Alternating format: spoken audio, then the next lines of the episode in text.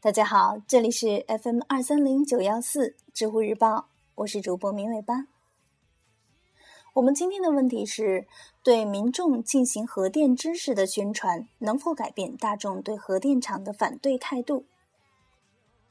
回答这个提问的是一位知乎用户，平生最厌海贼王。他说：“不会。”能源行业从业者倾向于认为，灵璧运动参与者是蒙昧的，他们不懂得所反对项目的原理和意义，是误会导致的反对。所以，我们看到近期 PX 项目的分子式科普，这样的科普效果如何呢？大家也看到了，如果科普工作者再抱着解除蒙昧的目的去接触群众。而项目管理者继续期待科普工作解决灵璧问题，那么这个问题会愈加严重。我们试着用成本和收益的思路来分析一下这个问题。第一，一个核电站建在我家附近，我要付出什么成本呢？第一点是我的房产可能会降价，第二点可能会有污染的危险。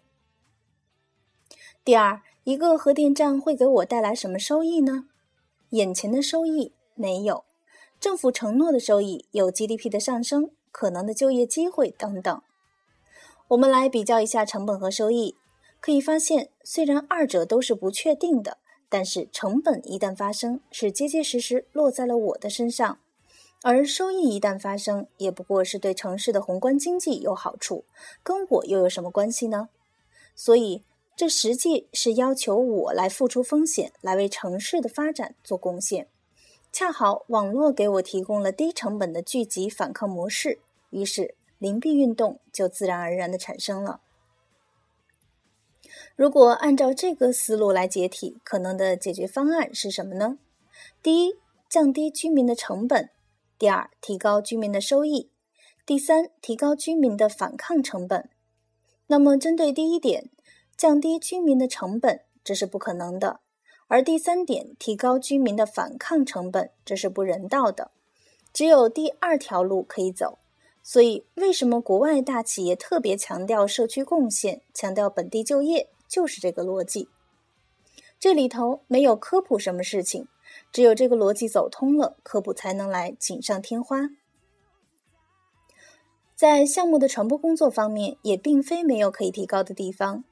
中国居民买车的热情是特别的高涨，但是车祸的风险性和致死率都比核电要高。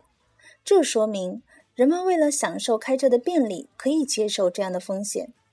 为什么人们买车是高高兴兴的，遇到核电就反对呢？因为买车是我自愿的。如果传播工作可以像人们买车一样做好提前量，有足够的信息量。不是下个月就开建了，这个月才通知，而是提前两三年做科普工作，有针对性的解决了疑问，相信情况会稍有好转。最后，我还想说一个想法：灵璧运动其实代表了我们社会的进步。几十年前，国家说在哪里建项目，积极分子是拥护，小民们是漠然。普天之下莫非王土，跟我有什么关系呢？而现在。民众对自己的社区有归属感，愿意付出成本去维护，这其实是公民精神的萌芽。最后说一下，“Not in my backyard”，别在我家后院。灵璧这句话的潜台词可是：不管有多少好处，没有多少坏处，只要我不高兴，就不可以在我家后院，因为这是我家。